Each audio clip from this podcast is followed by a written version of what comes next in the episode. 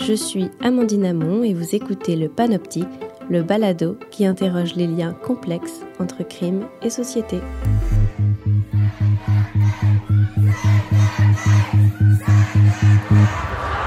Depuis près d'un mois, il y a un sursaut, une prise de conscience quasi mondiale sur la question du racisme. Le Québec n'est pas épargné.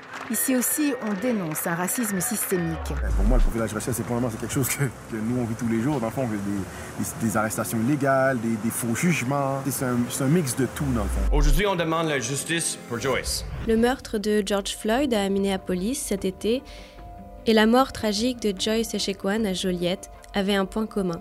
Ces personnes ont perdu la vie à cause d'un traitement qualifié de raciste par des personnes en situation d'autorité. On appelle ça un traitement différentiel et c'est ce qui constitue la base du profilage racial. Au Québec, un débat existe autour de la notion de racisme systémique et le problème du profilage est au cœur de ce débat. Alors qu'est-ce que le profilage? Pour en discuter, je reçois Céline Bello, chercheure du CICC et directrice de l'Observatoire des profilages. Céline Bello, merci beaucoup de prendre le temps de nous éclairer aujourd'hui. Euh, vous dirigez l'Observatoire des profilages, un organisme qui existe depuis 2013 et qui vient de recevoir un important financement du Conseil de recherche en sciences humaines. Euh, est-ce que vous pourriez nous présenter l'Observatoire et nous décrire son rôle? Alors, euh, l'Observatoire des profilages, effectivement, c'est une plateforme euh, de, recherche et de partenariat qui réunit une trentaine de chercheurs et euh, une vingtaine d'organismes en défense des droits, dont le mandat est de veiller, d'assurer une veille et une vigilance à l'endroit des, des profilages notamment en travaillant à rendre visibles et à documenter les pratiques de profilage dans différents secteurs, la police, la justice, le service correctionnel, l'aide sociale, la santé et services sociaux, donc différents types d'institutions, et aussi de documenter les expériences de profilage auprès des personnes profilées et des communautés, mais également de documenter et de développer en fait des moyens de lutter contre ces profilages pour y mettre fin. La preuve de profilage racial est toujours une preuve qui est indirecte. Il ne va jamais avoir un dossier dans lequel un policier, de manière claire, va écrire dans son rapport J'ai intercepté monsieur parce qu'il est noir, bien entendu. Mais ce qui nous aide maintenant, c'est que euh, les tribunaux supérieurs ont statué sur le fait que euh, c'est correct cette preuve circonstancielle-là. Quelque chose doit changer. Euh, le profilage, en particulier le profilage racial, ça a été une notion assez médiatisée cette année, euh, avec l'affaire Camara en particulier au Québec. pourquoi est-ce qu'on peut dire que l'affaire Camara, c'est un exemple de profilage?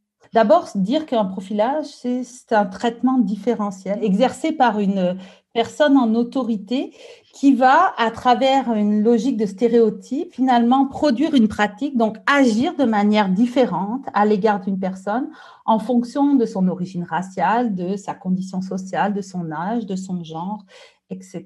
En fait, tous les ensembles des motifs interdits par la charte peuvent relever d'un profilage. Alors, dans l'affaire Camara, en fait, euh, puis sans aller dans tous les, les, éléments qui ont été médiatisés, parce qu'on n'en sait que par les médias et pas par une enquête approfondie, mais ce qu'on pourrait voir, c'est que dès le départ, dès l'arrestation, en fait, M. Camara a fait l'objet d'une arrestation où on l'a sorti de sa voiture par la fenêtre. Ça, c'est pas un protocole d'intervention habituel et régulier. Donc, qu'est-ce qui a fait que pour cette personne-là, on a utilisé de la force pour le sortir euh, euh, et pour l'arrêter en le sortant de sa voiture à travers, une, à travers sa fenêtre, ben, on pourrait imaginer effectivement très clairement que euh, sa couleur de peau, son origine ethno-raciale a, a, pu jouer en fait dans cette pratique qui est hors des pratiques ordinaires d'arrestation. Et on pourrait travailler à déconstruire tout ce cas-là pour regarder jusqu'à quel point, en fait, sa couleur de peau et son origine a fait dévier, en fait, l'enquête, etc., au-delà des protocoles habituels d'intervention. Et donc, il a bien été victime d'un traitement différentiel. Donc, vous avez dit que le profilage, c'est un traitement différentiel. Depuis quand est-ce qu'on utilise ce terme? Est-ce que c'est un, est -ce c'est une notion récente? Alors, la, notion de, profilage racial, d'abord dire que c'est par cette notion-là que euh, les questions de profilage ont été abordées à la fois dans la jurisprudence, mais aussi dans les recherches. Donc, c'est autour de cette question entourant l'origine ethno-raciale, la couleur de la peau, mais qu'aujourd'hui, le profilage peut prendre différentes formes, le profilage politique, le profilage social, le profilage de genre, etc. C'est une notion qui est apparue, je dirais, dans les années 90 où très clairement, on a commencé à documenter des formes de surreprésentation, des formes de traitement différentiel, de pratiques discriminatoires, parce que c'est une pratique discriminatoire, et que progressivement, ben, on s'est bien effectivement rendu compte qu'il n'y avait pas d'explication des formes de surreprésentation autrement que par la logique de la discrimination systémique que euh, des institutions exercées à l'endroit de populations, de personnes, de communautés particulières. Est-ce que c'est quelque chose qu'on fait naturellement ou qu'on fait tous, euh, cette différenciation-là? Il faut reconnaître qu'effectivement, on a tous des biais implicites et des préjugés, des stéréotypes qui viennent avec notre éducation, qui viennent avec la société dans laquelle on, est, on, vit et on est élevé. Mais un des, des enjeux majeurs, c'est de se rendre compte de ces biais-là, notamment quand on exerce en fait euh, des, de l'autorité par rapport à, différents types d'institutions. Et donc, lorsqu'on travaille dans différents types d'institutions, notamment dans des institutions où notre action, nos pratiques vont permettre d'arrêter, d'interpeller, d'accuser, d'incarcérer des personnes, ben, on se doit d'avoir des pratiques non discriminatoires, donc de pouvoir affirmer que on exerce la même intervention à l'endroit de tout un chacun, parce qu'on est dans la règle de droit, on est dans une société de droit où on interdit la discrimination à l'endroit d'un certain nombre de motifs. Et donc, ce que ça veut dire, c'est qu'on s'attend en tant que société à ce que tout le monde soit traité de la même façon. Et le, pratique, le profilage, c'est justement l'inverse. C'est qu'on traite de manière différentielle et préjudiciable un certain nombre de groupes marginalisés ou racisés. Euh, quelles sont les communautés qui sont euh, les plus ciblées ou les plus touchées par euh, cette surreprésentation-là au Québec ou plus largement au Canada? Si on s'en tient au profilage racial, on va euh, exprimer et euh, documenter. Ce sont des données qui sont établies depuis de nombreuses années que euh, notamment les populations, les communautés autochtones font l'objet en fait de profilage euh, racial tant dans les secteurs de la justice, de la police, de la protection de la jeunesse par exemple, mais aussi des communautés euh, noires, des communautés racisées. Donc si on s'en tient au profilage racial, effectivement la plupart des communautés racisées ou autochtones vont faire l'objet de profilage, mais après on a pu voir des populations comme les personnes en situation d'itinérance faire l'objet aussi de, de pratiques discriminatoires à leur endroit, pratiques qui ont été là encore documenté, reconnu par la jurisprudence, reconnu par des, organismes de défense des droits, notamment les commissions de défense des droits, dont le mandat est, de vérifier l'application euh, juste de la charte. Et vous nous disiez que euh, le rôle de l'observatoire, c'est un rôle de veille, de documentation. Comment est-ce qu'on mesure ou on rend visible ce traitement différencié c'est loin d'être évident hein, de documenter. Puis ce qu'on sait dans la littérature, c'est que souvent, quand on a cherché à, comprendre euh, des profilages, ben, on va s'arrêter à un, une action, une forme d'intervention euh, d'une institution, donc par exemple l'interpellation, par exemple l'arrestation, l'accusation, ou euh, le, placement en fait des jeunes en protection de la jeunesse. Et le défi de l'observatoire, c'est de travailler sur toutes ces pratiques-là avec des chercheurs qui viennent de toutes sortes d'horizons disciplinaires et qui travaillent sur différents secteurs. Donc c'est vraiment ce mandat-là de rendre visible par euh, l'acquisition de données, l'analyse de données gouvernementales, judiciaires, mais aussi par le déploiement d'un travail très intersectoriel, parce que ce qu'on cherche aussi à montrer, c'est que des populations, des communautés profilées dans un secteur le sont très certainement dans un autre secteur.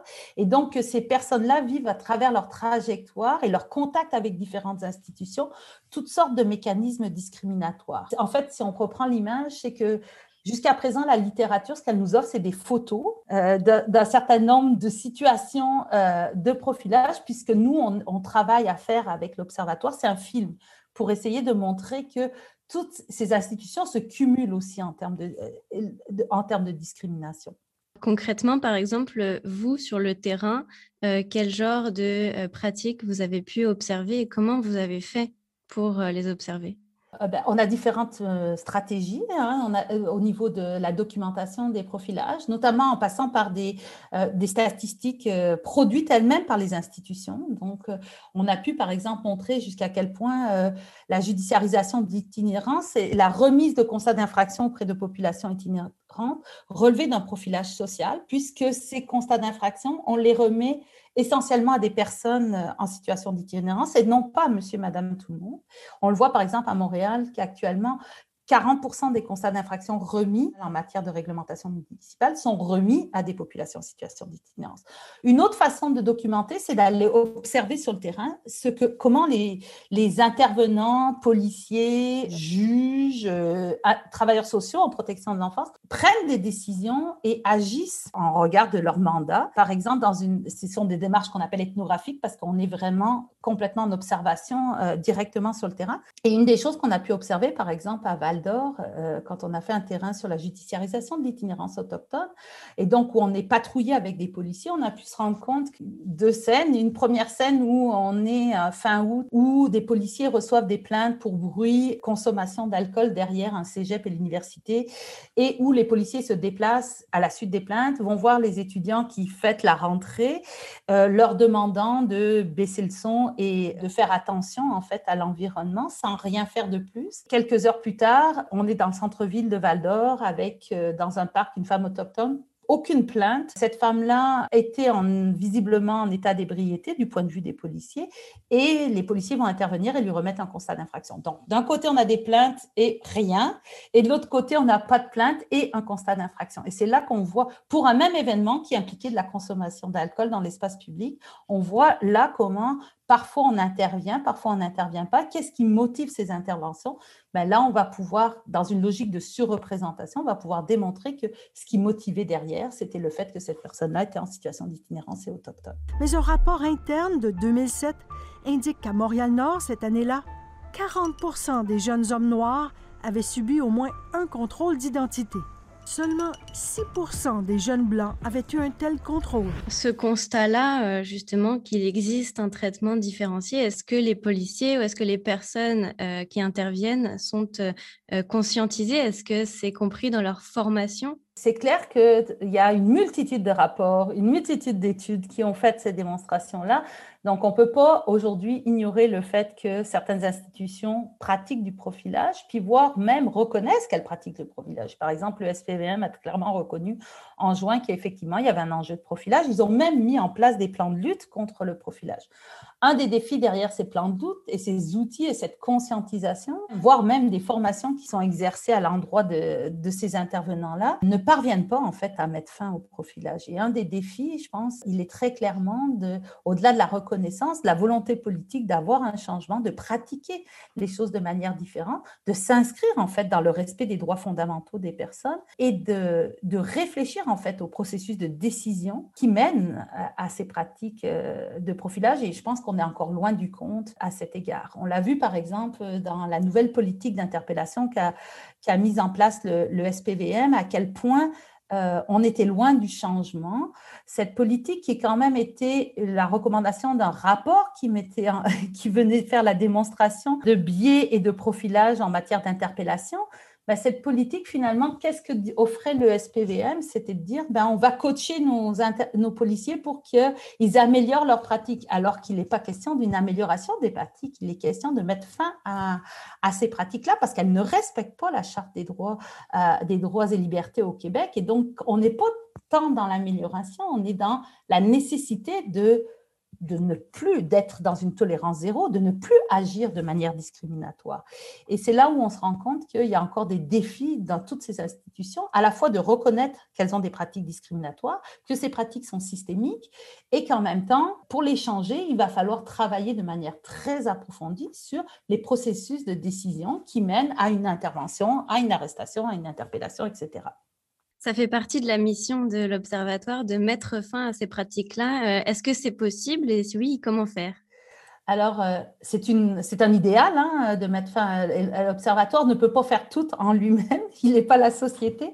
Euh, mais clairement, l'idée de l'observatoire et la volonté des membres de l'observatoire, c'est de documenter, donc c'est de rendre public, rendre visible ces pratiques discriminatoires qui pour le coup, dans certaines institutions, sont complètement ignorées ou invisibilisées. On l'a vu dans le cas de, de, Joyce à l'hôpital, où on peut arriver à avoir des interventions sans que euh, personne, si on n'est pas filmé, euh, sans que personne les sache et puisse les revendiquer. Et donc, l'Observatoire, oui, c'est de participer au débat public, c'est aussi de promouvoir... Euh, des, nouvelles façons en fait de former, de faire réfléchir les, les individus et les, les, intervenants sur leurs pratiques professionnelles pour qu'elles soient exemptes de discrimination. Donc, je dirais qu'on a la formation, elle arrive à un moment où, y compris à l'observatoire, ce qui va être très important, c'est vraiment d'aller décortiquer ces processus de décision et pas simplement de se dire les résultats sont pas bons, il y a des pratiques, il y a des surreprésentations, mais comment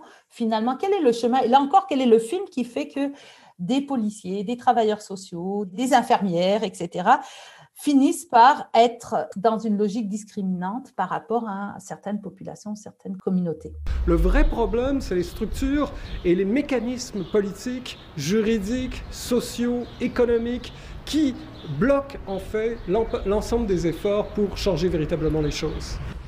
On est dans un contexte où euh, le gouvernement, ou en tout cas le Premier ministre, ne reconnaît pas vraiment la notion de racisme systémique. Euh, comment travailler avec les décideurs politiques euh, dans ce contexte-là?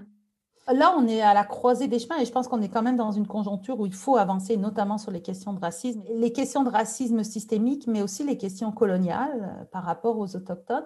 Et euh, alors, il y a des gens qui vont vous dire, peu importe finalement cette reconnaissance initiale du, du racisme systémique, en autant qu'il y ait de l'action et en autant qu'on pousse à l'action et à de l'intervention. D'autres vont vous dire qu'il est nécessaire de passer par une reconnaissance systémique de la situation et du racisme systémique pour pouvoir faire évoluer les choses. C'est difficile de comprendre pourquoi il y a, euh, ce blocage-là de la reconnaissance euh, au niveau de notre gouvernement au Québec, mais très clairement que euh, en même temps qu'il y a ce blocage-là, il y a finalement une imposition d'action, une imposition de, de faire des choses en matière de discrimination systémique mais il en demeure pas moins que la plupart des commissions des droits vont, évoquer, c'est qu'il est important de reconnaître les choses pour faire évoluer la société et finalement, au-delà de l'action de l'action des institutions, aussi promouvoir dans une société un vivre ensemble exempt de discrimination. Et l'exemple doit venir du, du, du haut, donc de l'État. En tout cas, il y a clairement pour nous un souci d'un manque de reconnaissance, malgré des gestes qui vont être portés et qui vont faire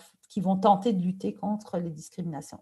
Puis il reste que l'Observatoire, c'est aussi un, long film, hein, parce que c'est une, c'est une subvention de 7 ans. Oui, on est dans une conjoncture où il y a quand même une pression pour le changement, mais encore va falloir, euh, va falloir voir si cette pression se concrétise et si les changements ont lieu pour de vrai euh, dans les différentes institutions concernées. Mais vous me disiez qu'il euh, y a encore beaucoup de travail et qu'on ne peut pas le faire seul. Est-ce que vous êtes optimiste?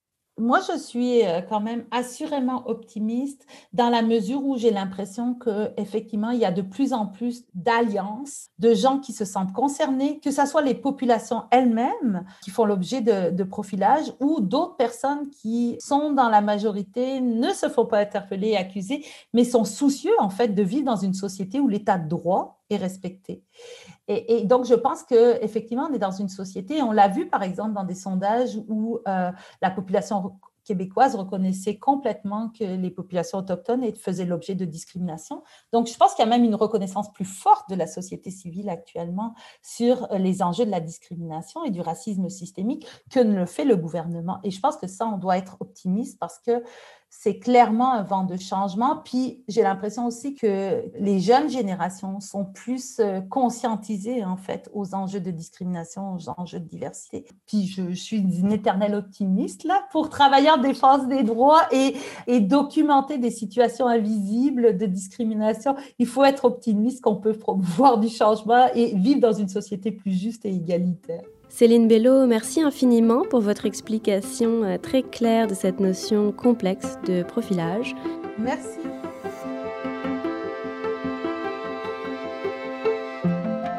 Et merci à nos auditeurs et à nos auditrices d'avoir écouté le Panoptique, le balado qui s'intéresse aux questions criminologiques et aux liens complexes entre crime et société.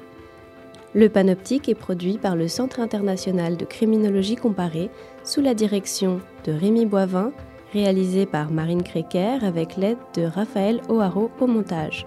Je m'appelle Amandine Amon, je suis l'animatrice du Panoptique et doctorante en communication. On se retrouve pour le prochain épisode du Panoptique où je recevrai Yannick Charrette pour éclairer les liens entre santé mentale et trajectoire de judiciarisation. Le balado est disponible sur Spotify, YouTube et Apple Podcast.